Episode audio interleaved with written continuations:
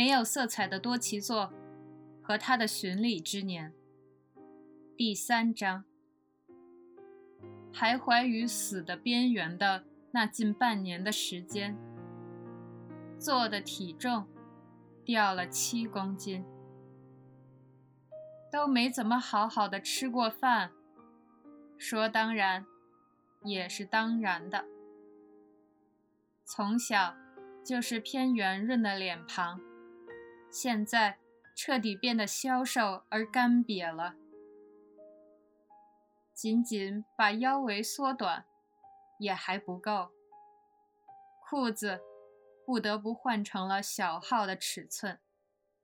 裸体的时候，肋骨都浮现上来，看上去就像是廉价的鸟笼。姿态看起来也变得很差，肩膀松垮的向前倾，像是要掉下来。掉了肉之后的两只脚，纤弱的像水鸟一样。这样，岂不就成了老人的身体了吗？时隔很久，站在全身镜前，赤裸的站着，他看着自己，觉得像是个即将死去之人。看上去像是即将死去之人，也是没有办法的事。他在镜子前这样说服自己。在某种意义上，我也的确濒临着死亡，像是虫子脱下来的壳粘在树枝上，只要稍微强一点的风一吹。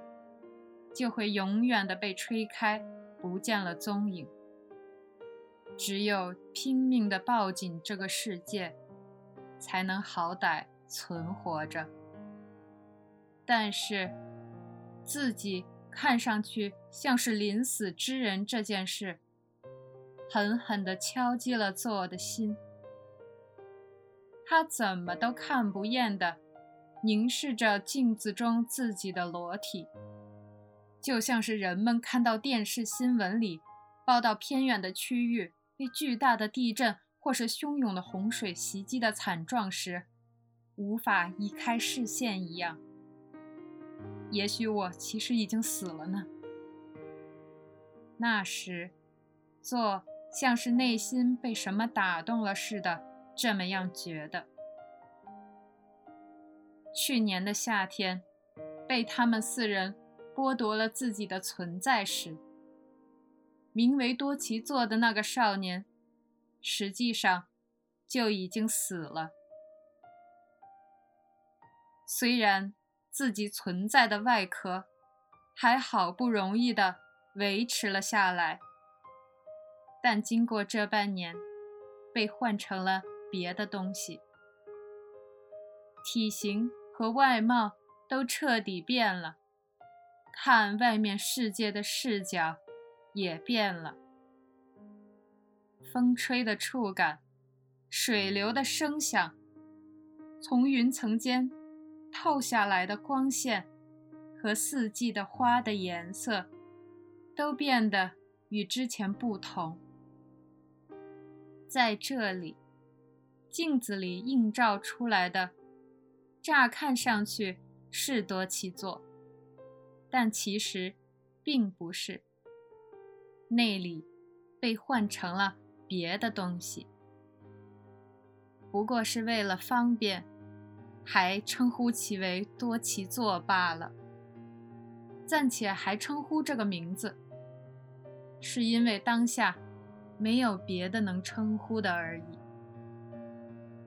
那天晚上，做做了个奇怪的梦。深陷于狂热的嫉妒之中的梦，像这么真实的梦，已经久违了。说实话，做迄今为止，无法实质理解嫉妒这种情感。当然，嫉妒是怎么回事，脑子里还算有点概念。比方说，自己无论怎么都得不到的才能、资质，或是职位，却有人恰好拥有；或是看到他们轻轻松松将这些纳入囊中之时，所感受到的情感。比如，得知自己所苦恋的女性属于其他的男人之时，所感觉到的情感。羡慕、眼红、不甘心、无法排遣的挫败感与怒气，但是实际上，做从出生以来从未体会过那样的情感，既不曾因为想要自己没有的才能或资质而认真的渴求过，也没有狂热的恋爱经历。也不对谁抱有憧憬，也不觉得羡慕谁。当然，并不是对自己的一切都满意了。不足之处，不可能没有。只要想要的话，还能列出张表来。虽然不能列出一张长长的 list，但两三行。也应该写不完吧。但那些不满和不足，至多他在自己内部想想就了结了。至少迄今为止都是这样的。但是，在那个梦中，他比什么都强烈的渴求着一位女性。他是谁，不得而知。他只是存在着，他还有特殊的能力，可以把身心分离开来。他对坐说：“身和心中的一个可以献给你，但是没办法把两者都给你，因为另一个。”要给别的人，所以现在在这里，你要做一下选择。他这么说着，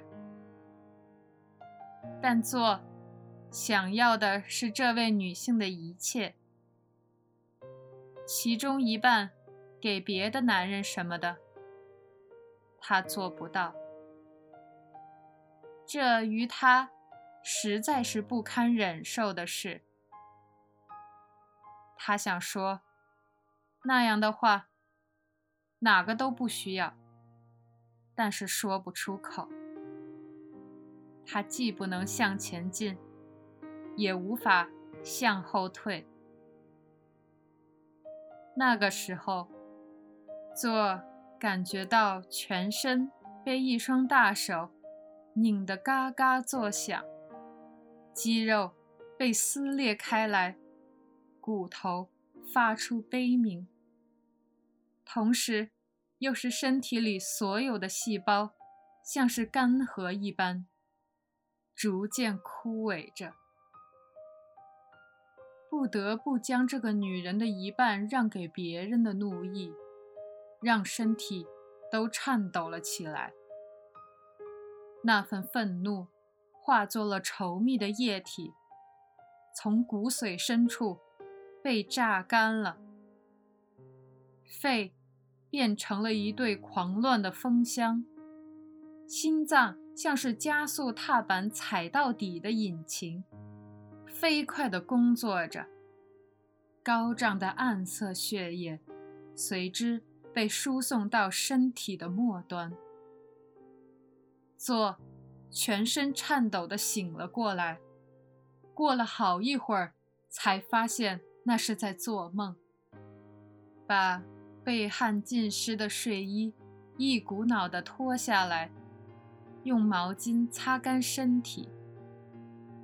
但不管怎么擦拭，身上的黏腻触感还是留了下来。做明白了过来。或者说，有了一种直觉，是嫉妒这东西，想要把他所爱的女人的心和肉体，甚至可能两者，都要从他手上夺去的感觉。做在梦中了解得到的，嫉妒是这世上最令人绝望的监牢。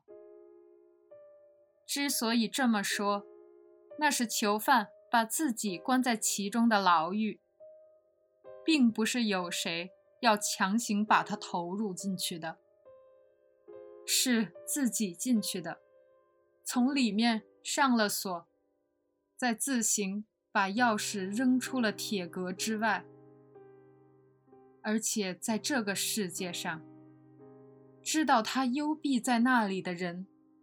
一个都没有。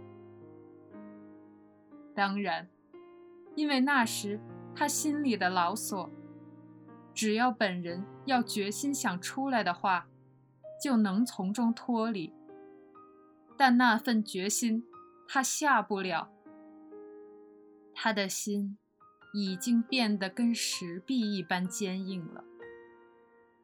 那正是嫉妒的本质吧。